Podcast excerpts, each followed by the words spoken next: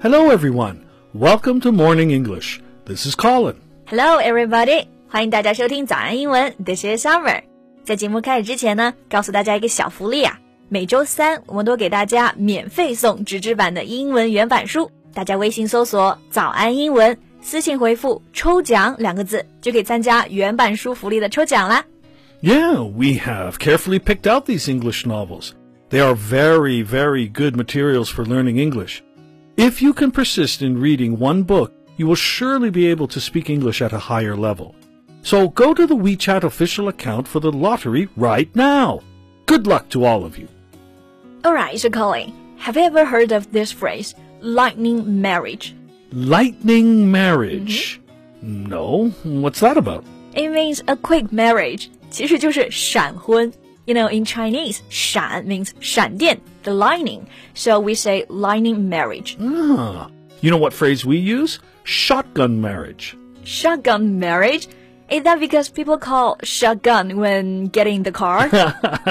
no, but back in the old days on the farm, uh, if the daughter was uh, knocked up before marriage, her father would use a shotgun to force the man to marry his daughter.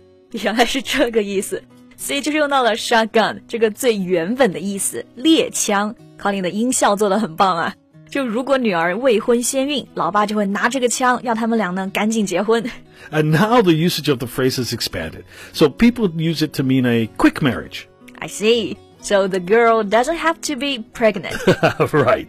又学到了。所以讲的这个闪婚呢，其实是因为张雨绮最近因为新恋情又上了热搜嘛。那她之前就是两次闪婚，然后又闪离。You know, a beautiful actress 张雨绮 has had quick marriage twice. Twice? Huh. Well, it shows how common this is becoming. Right. 那我们今天就一起来聊聊这个话题吧。如果大家想拿到今天的笔记呢，欢迎到微信搜索“早安英文”，私信回复“笔记”两个字来领取我们的文字版笔记。那我们刚刚讲闪婚嘛，其实中文直译就是 lightning marriage。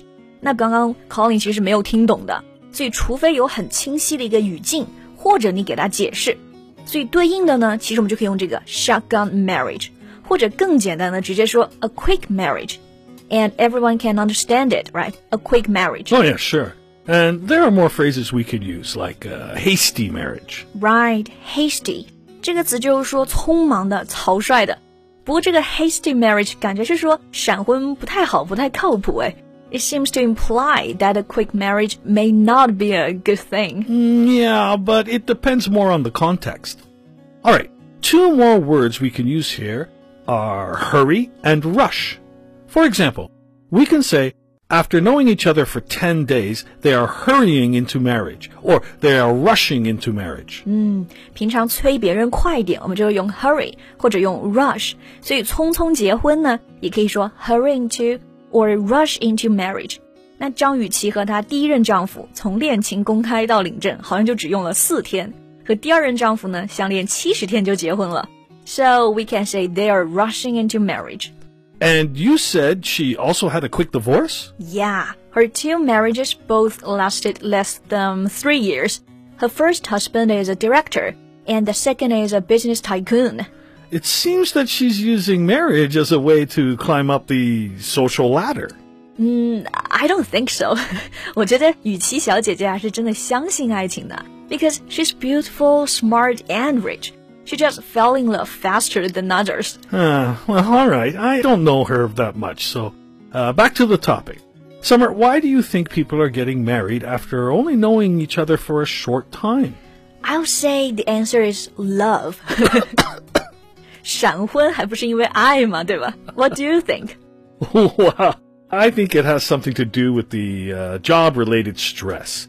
You know, people now are hyper-focused on their job they get to a particular age and the desire to get married kicks in. So once they find a suitable match, they would tie the knot even if they have only known each other for a few days or months. Yeah, that makes sense. 就是工作太认真了，一直没时间谈恋爱。遇到个合适的呢，想结婚这个感觉就一下就来了。这个动词很带劲啊，to kick in. Yeah, to kick in means to begin to work or have an effect. We can say the desire kicks in, or inspiration kicks in, or the medicine kicks in. 对，闪婚嘛，可不就是结婚的念头一下就来了。The desire to get married kicks in. And after finding a suitable match, they want to tie the knot immediately. Right, tie the knot. 这个词组和中文中一个表达呢，我觉得很好的对应啊，就是喜结良缘。因为这个 knot 就是这个结，所以就是结婚的意思，tie the knot。 And it's not just job related stress, you know. I think a lot of people are also under tremendous social and family pressure to marry and have children. 嗯，观察力真好。对啊，现代人除了工作压力，其实还有社会、家庭的压力。那有的人顶不住，然后家里又天天催，所以可能赶紧就找个人结了。Right, and when they find someone who they can build a family with, or without deep-rooted affection for each other, they tend to just take the plunge. I like this phrase, Deep-rooted affection，就是说两个人之间这种强烈的、根深蒂固的感情。那闪婚就是不管有没有这种 deep-rooted affection，可能决定就要结婚了。So a lightning marriage might start with a blind date. They meet, see each other as a good match, and get married soon after. 嗯哼所以这种闪婚有可能是先相亲，觉得双方条件很合适就结婚了，感情嘛再慢慢培养。那这里的相亲就是 a blind date。Have you gone out on a blind date before, Summer? No, but I like to set up blind dates for my friends. Ah, you like being a matchmaker, don't you? Yeah, right. 这几个表达都和相亲有关啊。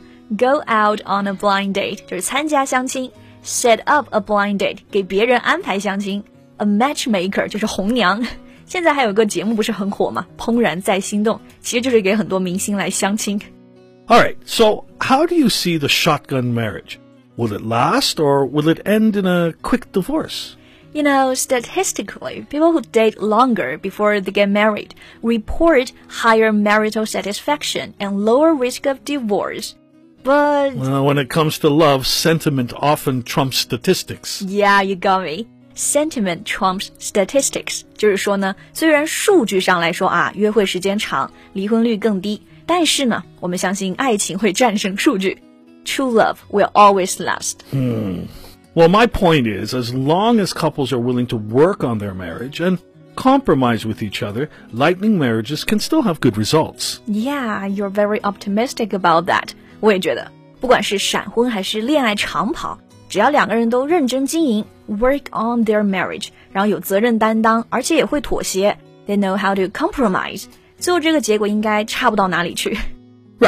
And I wonder what our listeners think about shotgun marriages. If you have any thoughts about it, please leave a comment. 嗯，欢迎大家给我们留言啊，聊聊你对闪婚 （lining marriage） or shotgun marriage 这种看法。好了，最后再告诉大家一个好消息，现在我们还有一个早安英文会员的免费体验活动，就是把我们价值九千九百八十元的会员课免费开放给大家。同时呢，还有一个专属学习社群，创始人 Alan 老师会在群里带大家一起来学习七天。这个活动呢，特别适合真的想提高英语水平的同学。但是现在限量两百个名额，所以想报名免费体验的，赶紧微信搜索“早安英文”公众号，回复数字八八八就可以啦。Thank you very much for listening. This is Colin. This is Summer. See you next time. Bye.